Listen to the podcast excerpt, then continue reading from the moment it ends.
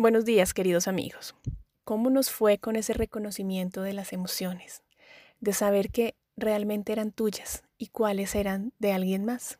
Si lo pudiste hacer, está perfecto. Si no, también puedes hoy nuevamente hacer el ejercicio, porque hoy vamos a trabajar la segunda parte. Y es que algunas personas me han comentado que no se permiten sentirse triste, sentirse decepcionados, aburridos, bueno, sentirse mal durante este proceso. ¿Por qué? Porque ellas son esas personas que están a cargo de su familia y tienen que darle solidez y soporte a todos los miembros de su familia. Pero esto los ha llevado a un estado de, de estrés, de intranquilidad. Entonces el ejercicio para hoy es ese. ¿Qué pasaría si solo por hoy reconozco mis emociones y las acepto tal cual son. ¿Y cómo lo vamos a hacer? Sencillo. Es si viene esa tristeza en tu corazón y sabes que es tuya porque ya has reconocido que realmente es tuya, simplemente la observas en un espacio de neutralidad.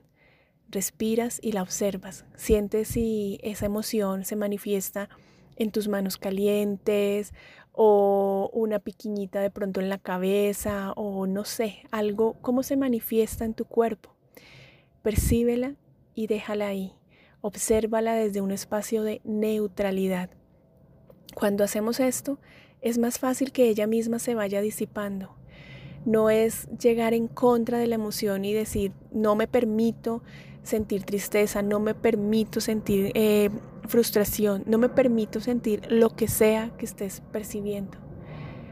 Porque esas emociones están ahí sencillamente para, para eso, para hacernos sentir que somos humanos, que tenemos eh, altibajos en la vida y es para mirar cómo podemos superarlos de una manera tranquila.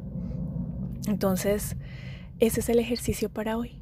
¿Qué pasaría si solo por hoy reconozco mis emociones, me permito reconocer que están ahí, las observo y se disipan tranquilamente? Un abrazo, Andrea González.